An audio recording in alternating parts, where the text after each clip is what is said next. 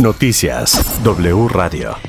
Dos de la tarde con 36 minutos. Esta es la información aquí en W Radio. El presidente López Obrador dijo que ya mero llega el pleno de la temporada de lluvias, pero que en Nuevo León tendrán apoyo, sobre todo los ciudadanos antes que las empresas. El presidente planteó un pacto entre la iniciativa privada y el gobierno de Nuevo León para obtener agua para los que viven una crisis por la escasez. El presidente dijo que revisará las concesiones que se le dieron a la senadora de Morena, Olga Sánchez Cordero, ya que su familia sí cuenta con estas concesiones, pero adelantó que ella y su esposo tienen plantaciones de cítricos en Morelos Nuevo León, por una zona que no está cerca de Monterrey, en donde se vive la escasez.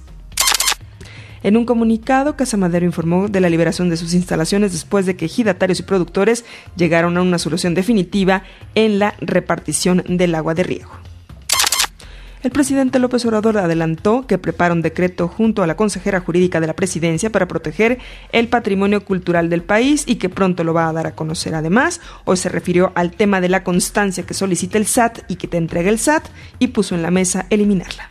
Que venga Raquel y que además nos informe sobre cómo va la recaudación y por qué tomaron esta decisión, porque el propósito es simplificar. A lo mejor es que había fugas y no se está permitiendo la evasión fiscal, pero ella no los explica y si solo complica las cosas a los contribuyentes, pues que se quite. El presidente también se solidarizó con los afectados en el Espinal Colombia tras el colapso de una de las gradas que provocó la muerte de cuatro personas y dejó otras 300 lesionadas. En W Radio, Carlos Torres, analista experto de aviación, explicó que falta para que México recupere la categoría 2 de aviación. En información internacional, un misil de Rusia destruye un centro comercial de Ucrania, causando al menos 10 personas muertas y 40 heridos.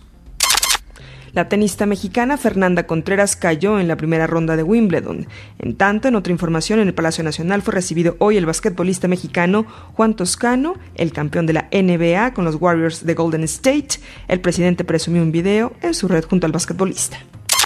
Hasta aquí la información, Carlos. Toda la información en wradio.com.mx.